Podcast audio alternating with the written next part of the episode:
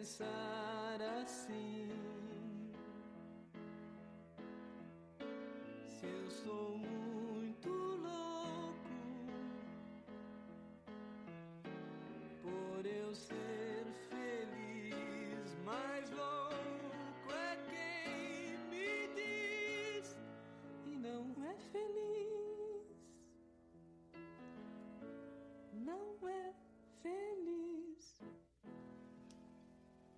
Olá, gente! Nós somos o podcast Reproduzindo Liberdades. Eu sou Catarina e estarei mediando este, que é o terceiro episódio do nosso podcast para o projeto Histórias, Experiências e Cotidianos dos Centros de Atenção Psicossocial, uma parceria entre os cursos de Psicologia e de História da UFC.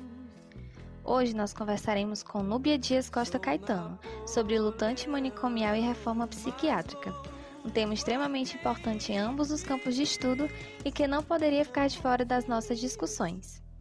Esperamos que esse seja um momento de muito aprendizado a todos que estão nos ouvindo. A nossa convidada de hoje, Núbia, é psicóloga, especialista em gestão de sistemas e serviços de saúde pela Unicamp, com formação em Gestalt Terapia pelo Laboratório Experimental de Psicologia e Psicoterapia Fenomenológico Existencial. Graduada em Psicologia pela Universidade de Fortaleza, tutora do Programa de Residência Multiprofissional em Saúde Mental Coletiva da Escola de Saúde Pública do Ceará. Participa do grupo de pesquisa Políticas, Saberes e Práticas em Enfermagem e Saúde Coletiva, na linha de pesquisa Políticas e Práticas do Cuidado na Atenção Primária à Saúde, com ênfase na estratégia de saúde da família. Tem experiência na área da saúde coletiva, formação em saúde, educação permanente em saúde, saúde mental, dependência química, atenção primária à saúde, com atuação na docência do ensino superior com facilitação, tutoria, preceptoria de território e de estágios, coordenação pedagógica, palestrante e como professora, ministrando disciplinas e aulas em cursos da área da saúde. Na assessoria, desenvolve funções de apoiador institucional e supervisão clínico-institucional. No cuidado, ambulatório hospital e na gestão no campo da atenção psicossocial e mobilização social e política em prol da reforma psiquiátrica. Bom, agora chamarei a Núbia para conversarmos um pouco sobre lutante manicomial e reforma psiquiátrica. Núbia, eu te agradeço demais pela presença aqui hoje é, sou Catarina, sou membro do Passárgada com a professora Mariana Liberato e também agora faço parte do projeto Histórias, que tem o intuito de trazer discussões riquíssimas acerca de assuntos voltados para a saúde mental. Nessa perspectiva, eu já vou pedindo para você que conhece muito bem a trajetória da luta e da reforma aqui no Ceará, que historicize um pouco desse processo para a gente, do processo de reforma aqui no Estado, né, como se deu a construção dos CAPs, as dificuldades que envolveram esse processo e os ganhos que o Estado teve com a construção dos centros.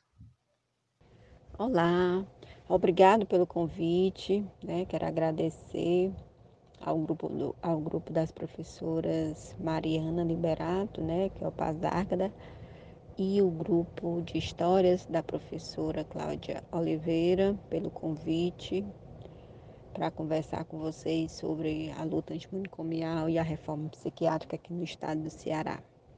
É um prazer estar contribuindo com, com esses projetos. Sobre a luta e a reforma psiquiátrica no estado do Ceará, a sua construção ela se deu é, de uma forma onde as lutas sociais, né, inclusive é, mais fortemente né, a, a, luta pelos direitos humanos das pessoas com sofrimento mental, ela se deu, ela se deu também em paralelo com a construção dos serviços de saúde mental. Né? É, o primeiro serviço de saúde mental do Ceará foi criado em 1991, na cidade de Iguatu. E em 1992, as discussões em torno da saúde mental é, a partir de um grupo de trabalhadores né, que estava organizado em, em, um fórum de saúde mental, que também culminou na, na organização da primeira Conferência Estadual de Saúde Mental. Esse coletivo ele já vinha propondo a municipalização né, e a interiorização da atenção da saúde mental. E aí, nessa perspectiva, a gente tem em 93 a criação da Lei 2151, né, que estabelecia a extinção progressiva dos hospitais psiquiátricos, né, e também, a, ao mesmo tempo, já é, de outros serviços, né, a criação de outros serviços, como o CAPS de Canidé e o CAPS de Quixadá. Também é nesse período importante destacar né, que, o, foi, que foi criado um grupo de acompanhamento da assistência psiquiátrica hospitalar, né, através de uma portaria de número 63, onde ele contou com expressiva participação do movimento da luta antimanicomial do Ceará.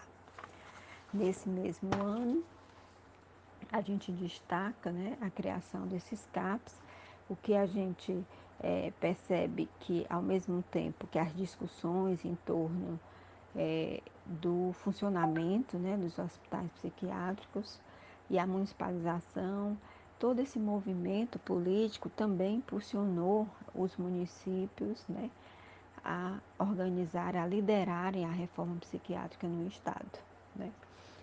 E aí também temos como, como importante estratégia né, de, de visibilidade do movimento os encontros realizados pelos esses grupos de trabalhadores, né, como o primeiro encontro estadual do movimento da luta antimanicomial, onde foi lançado o Manifesto da Luta Antimanicomial do Ceará. Em 95, a gente tem a criação de mais CAPs, né, a instalação do CAPs de Có, Juazeiro do Norte, Cascavel e 1997 em Aracati. Né. Então, a criação desses CAPs, elas inicialmente, ela ela teve esse, esse impulsionamento das lideranças dos movimentos, né? essa participação forte dessas discussões, mas também a gente destaca, pontua na criação desses CAPs uma grande dificuldade do financiamento né, por parte dos municípios. Apesar da municipalização é, possibilitar a criação desses serviços, né, ainda não havia um financiamento específico para o funcionamento, para a organização desses serviços. Então, assim, eles foram criados, mas as condições de funcionamento deles ainda dependiam exclusivamente dos municípios. Né? Mas é, essa é uma das dificuldades que ainda se apresenta até hoje, porque é, a gente tem um subfinanciamento da saúde pública né, e que se reflete diretamente também nos serviços de saúde mental. E os ganhos, né, tanto para a reforma psiquiátrica aqui no Estado e também para a população desses CAPs, a gente pode enumerar vários ganhos, né? Desde é, a diminuição das transferências, né? O encaminhamento de pacientes que tinham problemas de saúde mental para vir para os hospitais psiquiátricos aqui de Fortaleza, né, porque antes o que mais existia era só a transferência deles para a internação. A garantia de que eles, que eles estavam agora sendo acompanhados, cuidados, né, sem interrupção dos vínculos, sem interrupção da convivência social e familiar que eles já possuíam, né, e principalmente pelo respeito, né, a dignidade dessas pessoas. Né?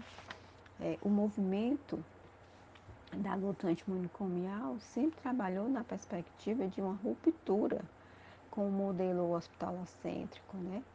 Por, por, em especial pelos trabalhadores entender que eles não mais iriam aceitar o papel de agente de exclusão e de violência institucionalizada que foi que foi identificado nas denúncias, em todos os processos de desinstitucionalização e deshospitalização que vinham acontecendo no país, né? desde o final da década de 70. Então a gente tem claro que não adiantava, né? desde essa época tínhamos clareza de que não bastava só racionalizar ou modernizar os serviços, né? precisava haver essa ruptura, uma criação de uma, de uma nova assistência, né? E de uma nova assistência que garantisse, né, é, a, a, que garantisse a luta né, pelos direitos da cidadania dessas pessoas. Né?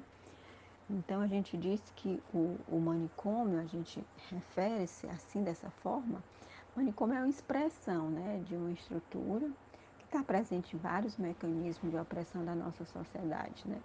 Acontece nas fábricas, a, a, ideia manicomial, a ideia de oprimir, né, ela não acontece só dentro do espaço físico do hospital psiquiátrico, ela acontece também nos espaços de trabalho, nas instituições de adolescentes, nos cárceres, na discriminação contra negros, mulheres, população indígena, homossexuais, enfim.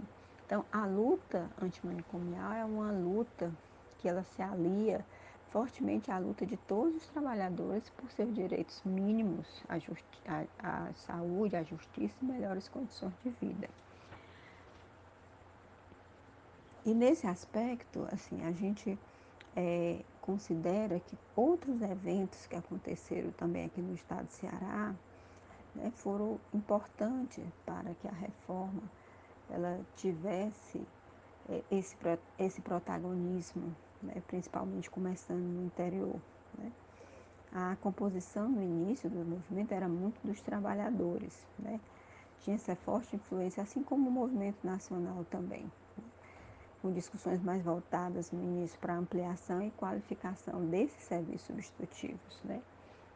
No entanto, após a participação de alguns trabalhadores nos encontros nacionais da luta antimanicomial, é, houve, uma, houve uma junção de outros atores, né? E a gente diz que o movimento social, ele deixa de ser um movimento de trabalhadores e passa a ser um movimento social que agrega outros atores, né, como usuários e familiares.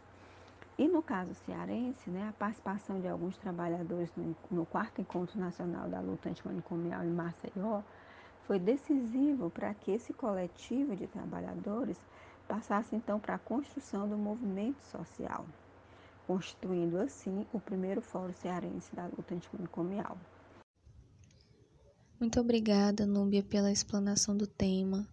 Muito importante a gente conhecer como se deu esse processo aqui no nosso estado, né? E agora, a pedido da professora Cláudia, eu gostaria que você nos falasse um pouco sobre o caso Damião Ximenes. Nesse momento, após a participação no encontro de Maceió, também chegou a informação do caso da morte do Damião Ximenes Lopes que tinha falecido no seu quarto dia de internamento na Casa de Repouso Guararapes, na cidade de Sobral.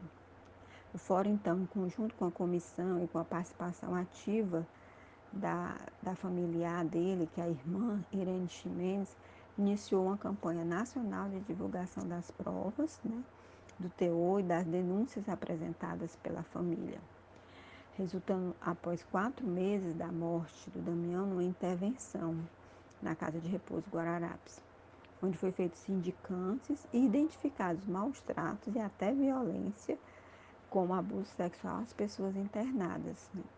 Em 2000, em maio de 2000, de 2000, como parte da programação do 18 de maio, que é o Dia Nacional da Luta Antimanicomial, a Comissão de Direitos Humanos da Assembleia Legislativa do Ceará, ela atendeu uma solicitação do Fórum Cearense da Luta Antimanicomial e realizou uma audiência pública para debater a saúde mental do Estado. E o Fórum Cearense de Direitos Humanos também participou como uma das instituições, né, incluindo promotores, né, e daí um dos encaminhamentos desse encontro foi uma vistoria, a realização de uma vistoria nesse, nesse hospital, que é a Casa de Repouso Guararapes, que já encontrava-se interditada que depois culminou, depois dessa vistoria, no seu fechamento em junho de 2000, né, que também contou com o apoio de uma junta interventora, né, que havia sido nomeada pela Prefeitura de Sobral. Nesse período, importante dizer que a Justiça de Sobral recebeu a denúncia formal da promotoria pedindo indiciamento dos funcionários como os responsáveis pelos crimes de maus tratos seguido de morte contra Damião. A justiça, nesse caso, na verdade, ela só foi feita quando a Corte Interamericana de Direitos Humanos da OEA, Organização dos Estados Americanos, em julho de 2006, que condenou o Estado brasileiro por violar o direito de Damião Ximenes, portador de transtorno mental, à integridade física e à vida e de acesso à justiça e garantias judiciais de sua família. Núbia, muito importante essa história que você nos contou, porque ela demonstra justamente a importância da construção dos CAPs, né?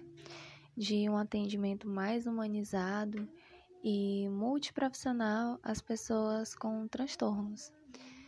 É, agora, para finalizar a nossa entrevista, eu gostaria que você respondesse como você vê que a luta antimanicomial se organiza hoje e que aproximações e diferenças ela tem com o passado. O movimento antimanicomial, né, ele é um, um conjunto né, plural de atores, de atores cujas lutas e conflitos é, eles travam a partir de diferentes dimensões, né, sociais, políticas, institucionais. É um movimento que articula relações de solidariedade, de denúncias, de conflito e tendo em vista né, a transformação das relações e concepções pautadas né, na discriminação, no controle do louco e da loucura. Né. Nesse sentido, o, a luta antimanicomial aqui no Ceará, ela também tem essa configuração, né? de instância política que reúne vários atores sociais, né, cuja, cujo objetivo é as transformações sociais, né, o combate às formas de exclusão, né, que toma a loucura como objeto, como, como bem diz Ana Marta Loboski, né, como fronte radical na medida em que essas formas de exclusão relativas à loucura resumem, resumem formas muito poderosas de exclusão operantes na nossa cultura. Então, é, são muitas ações, são várias ações que a gente vem organizando ao longo desse tempo. Inicialmente, a gente tinha como um dos principais segmentos só os trabalhadores, e no decorrer desses anos, né, de 2000 até agora, a gente vem agregando cada vez mais outras entidades né, da universidade, do campo da justiça, dos direitos humanos, né? do trabalho, também da cultura, né? além de usuários e familiares.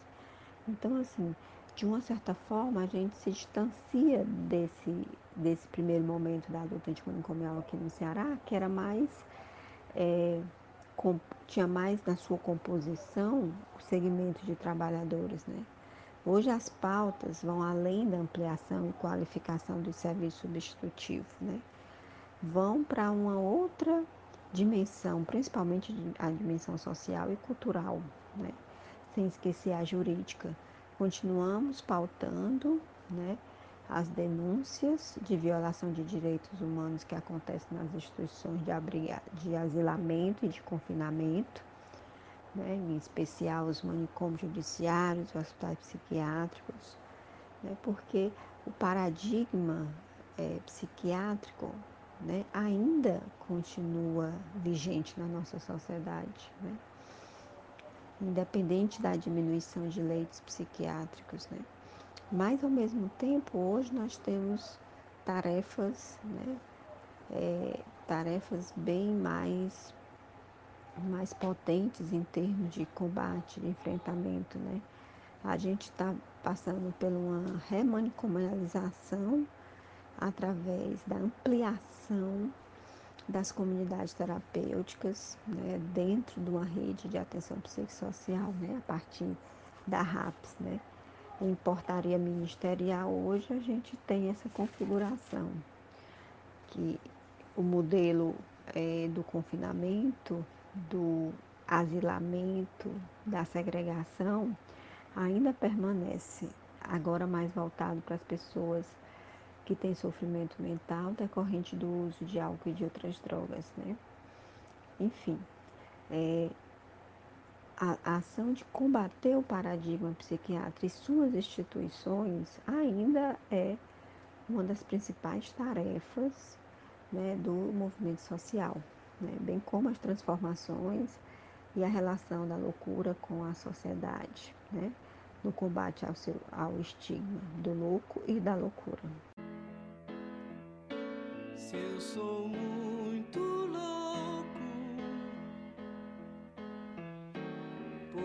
ser feliz, mais louco é quem me diz e não é feliz. Não é feliz. Chegamos ao fim e esse foi o terceiro episódio do nosso podcast. O próximo tema será CAPS, o que é e quais são seus desafios. Fiquem ligados nas nossas redes sociais para acompanhar a periodicidade das nossas postagens. Até a próxima!